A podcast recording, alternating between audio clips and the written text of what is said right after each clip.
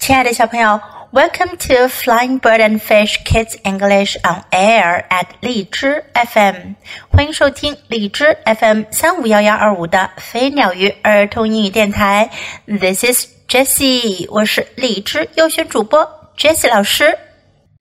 Now you're going to listen to the fourth story of Amanda Pig and the Awful Scary Monster.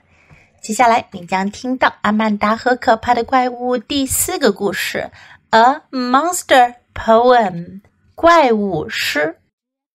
It's amazing, said Mother. How many things you can do? 妈妈说：“真了不起呀，你都能做好多好多事儿啦。You can make cookies and set the table and even reach the sink.” without standing on a stool。你会做曲奇，还能摆放餐桌，甚至都够得着水槽了，都不用站在凳子上。And I can count to a hundred," said Amanda, "and almost read and ride my new bike." 阿曼达说：“我还能数到一百啦，而且我几乎都可以自己 看书，可以不用辅助轮就骑我的新自行车。” My oh my, said mother, you are almost grown up. 妈妈说：“哦天哪，你都快长大了。” At bedtime, Oliver came to Amanda's room again. 睡觉前，奥利弗又来到了阿曼达的房间。Monster Patrol, he said. He looked in the dress-up box and behind the bookcase and inside her bake easy play oven. 他说：“例行巡查怪物。”他往化妆用具箱里瞧了瞧，又看看书架后面，还往阿曼达的玩具方便烤炉里看了一眼。now repeat after me, he said. There are no monsters. 他说：“现在跟着我重复，没有什么怪物。Never have been, never will be.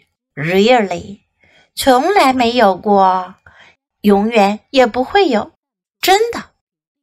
There are no monsters," said Amanda. Never have been, never will be. Really. 阿曼达说：“没有什么怪物，从来没有过，永远也不会有，真的。” Father gave Amanda a flashlight to put under her pillow。爸爸给了阿曼达一只手电筒，放在她的枕头下面。Mother whispered in her ear, "Remember, you're almost grown up." 妈妈对着她的耳朵悄声地说。记住哟，你都快长大了。I am almost grown up, thought Amanda. 阿曼达心想，我都快长大了。There are no monsters, never have been, never will be. Really，没有什么怪物，从来没有过，将来也不会有。真的。She smiled. Now she could go to sleep. 她笑了。现在她可以 睡觉了。But as soon as Amanda closed her eyes, she knew. 但是阿曼达一闭上眼睛，她就知道了。There was a monster in her room. 她房间里有个怪物。It was hiding behind the curtains, or under the rocking chair, or somewhere. 那怪物藏在窗帘后面， 或者躲在摇椅下面，或者在别的什么地方。She could feel it out there in the dark。在黑暗中，她能感觉到怪物的存在。Amanda squeezed Sally Rabbit so tight, she nearly popped her stuffing。阿曼达紧紧地搂着萨利兔子。她都快把里面填充的东西挤出来了。卡嘣，卡嘣，卡嘣，他的心砰砰砰的跳着。I can reach the sink, she thought. I can ride my bike without training wheels. I am big. 他想，我都够得着水槽了，我还能不带辅助轮骑自行车。我长大了。Suddenly, Amanda felt a poem coming on. 突然间，阿曼达的脑子里浮现出一首诗来。She sat straight up in bed. 她在床上坐直了身子。She said very loud. 她大声地说：“I am too big a pig to be scared of a little monster. So boo to you. Go away. Shoo. Anyway, there is no such thing as you. 我是个大孩子啦，小小的怪物有啥可怕？嘘，走开！去你的吧！怪物这东西根本就没有啊！She shone father's flashlight all around. 她用爸爸的手电筒四处照。at the closet and the curtains and the rocking chair and everywhere. 他照到了壁橱、窗帘、摇椅，还有每个角落、每处地方。Not a single monster, she said. Then she turned off the flashlight and went to sleep. 她说：“一个怪物也没有。”说完，她就关上手电筒睡觉去了。 Guess what? said Amanda in the morning. 阿曼达早上起来说：“猜猜怎么着？There are no monsters. Never have been. Never will be. Really? 没有什么怪物，从来没有过，永远也不会有。真的。” Mother and father smiled. 爸爸妈妈笑了。I knew that, said Oliver. 奥利弗说。 我早就知道了。Now let's practice some sentences in the story. It's amazing，真了不起，真棒。It's amazing. You can make cookies. 你可以做曲奇。You can make cookies. Set the table. 摆好餐桌。Set the table.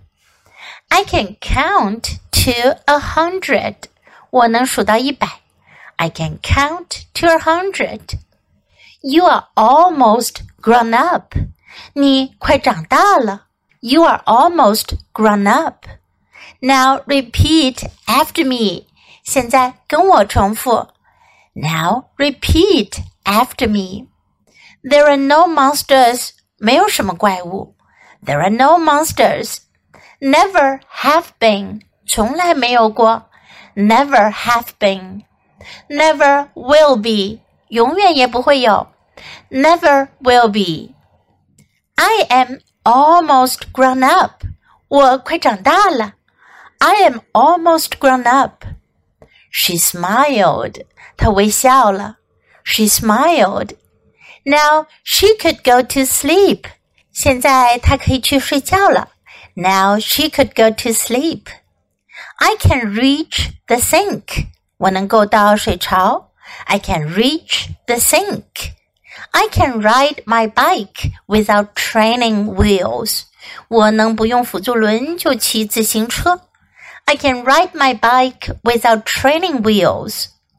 I am big. 我长大了。I am big. Guess what? 猜猜怎么着 ？Guess what? I knew that. 我早就知道。I knew that. Now let's listen to the story once again. A Monster Poem It's amazing, said Mother, how many things you can do. You can make cookies and set the table and even reach the sink without standing on a stool. And I can count to a hundred, said Amanda, and almost read and ride my new bike without training wheels. My oh my, said Mother, you are almost grown up. At bedtime, Oliver came to Amanda's room again. Monster Patrol, he said. He looked in the dress up box and behind the bookcase and inside her bake easy play oven. Now, repeat after me, he said. There are no monsters. Never have been, never will be. Really. There are no monsters, said Amanda. Never have been, never will be, really. Father gave Amanda a flashlight to put under her pillow.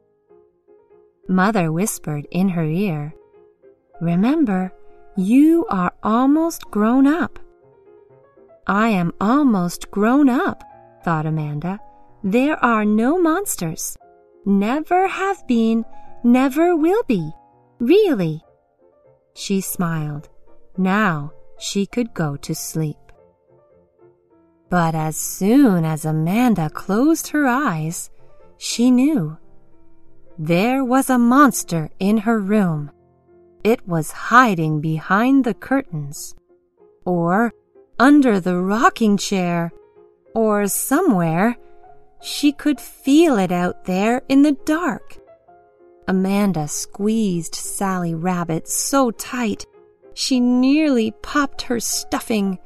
Kaboom! Kaboom! Kaboom! I can reach the sink, she thought. I can ride my bike without training wheels. I am big. Suddenly, Amanda felt a poem coming on. She sat straight up in bed. She said very loud, I am too big a pig to be scared of a little monster so boo to you. Go away, shoo. Anyway, there is no such thing as you. She shone father's flashlight all around, at the closet, and the curtains, and the rocking chair, and everywhere. Not a single monster, she said. Then she turned off the flashlight and went to sleep.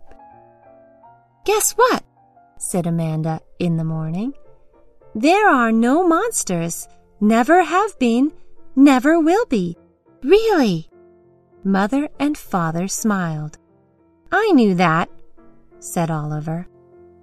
小朋友，你喜欢今天的故事吗？记得给 Jess 老师点赞哦！还有，别忘了下载到手机上收听，更方便哦。